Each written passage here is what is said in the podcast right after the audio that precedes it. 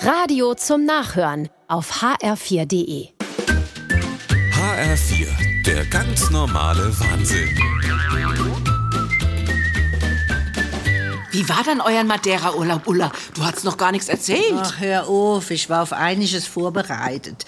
Du hast mich ja gewarnt, dass nichts klappt an den Flughäfen. Ja. Aber sowas, das konnte man ja nicht ahnen. Wieso? Was war dann? Ah, Stell dir vor, auf Madeira musste man uns neu einkleiden. Das war teuer, sag ich dir. Weil euer Koffer nicht ankommen sind. Eieiei, das hört man oft. Nein, die Koffer sind ankommen. Da hatte ich überhaupt nicht damit gerechnet. Du hast doch gesagt, da wäre so ein Kofferchaos. Ja, Im Taxi haben sie uns die Koffer ins Hotel gebracht auf Kreta.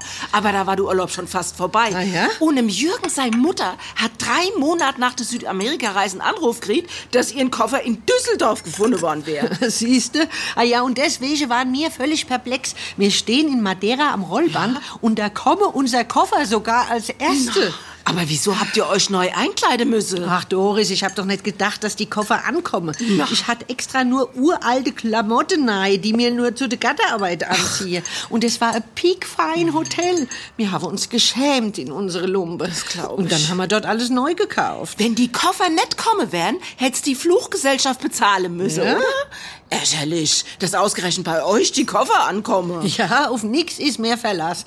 Auf nix kann man sich mehr einstellen. Erst das Kofferdrama und dann noch der Rückflug. Was war dann beim Rückflug? Aber wir sind fast eine Dreiviertelstunde zu früh gelandet. Was? Wir mussten einen ganz anderen Zug nehmen als den, wo man uns rausgesucht hatte. Ohne Entschädigung. Strapazer, sag ich dir. Unverschämtheit, was die den Leuten zumute.